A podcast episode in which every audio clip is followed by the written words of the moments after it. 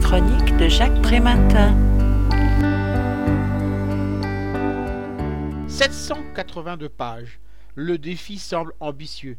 Et pourtant, pas un seul instant le livre La fin ne se montre ennuyeux ou dilatoire, articulant un essai aux sources précises et détaillées et un reportage qui le mène aux quatre coins du globe, le livre de Martine Caparros est passionnant de bout en bout. Du Niger au Bangladesh, de l'Argentine au Soudan, de Madagascar à l'Inde et même aux États-Unis, il enquête sur un fléau qui tue 3 millions d'enfants par an, 8000 par jour, 300 par heure, 5 par minute. Plus que le sida, la tuberculose et la malaria réunis. Alors que les immenses progrès de la révolution verte permettraient de nourrir 12 milliards d'êtres humains, le double de la population actuelle, 800 à 900 millions d'habitants de cette terre souffrent de sous-alimentation, de dénutrition, de malnutrition structurelle, d'insécurité alimentaire, en un mot, ils crèvent de faim. Les causes de ce scandale planétaire sont multiples. L'auteur les énonce page après page.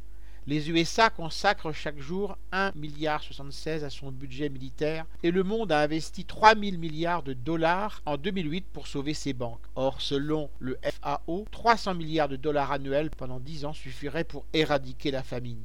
Or, c'est exactement le montant de la subvention versée chaque année par l'Occident à son agriculture pour la rendre concurrentielle sur le marché mondial. Ruinés par cette compétition, les agriculteurs des pays pauvres sont incités à se tourner vers la culture d'exportation au détriment des productions vivrières.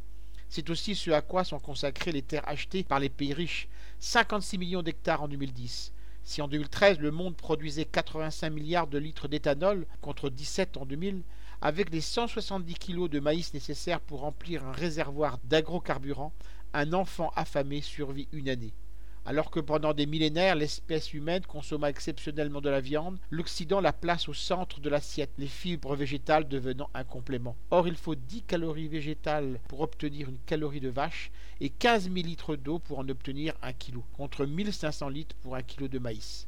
Rajoutons que la nourriture a été financiarisée au même titre que le pétrole ou l'or. La spéculation jouant sur les cours du bétail, du café, du cacao ou du blé est responsable de hausses de prix spectaculaires. La nourriture a augmenté de 80% entre 2005 et 2008, provoquant plus de 80 émeutes de la faim. En finir avec la faim, c'est changer de modèle, conclut avec raison l'auteur. Je rappelle le titre de l'ouvrage que je viens de vous présenter, La faim. L'auteur en est Martine Caparros. Il a été publié aux éditions Bûcher-Chastel en 2015 et son livre est vendu 26 euros. Vous pouvez retrouver le texte de cette critique dans le numéro 1204 de Lien Social. Il est consultable sur le site du journal www.lien-social.com. Je vous dis à très bientôt.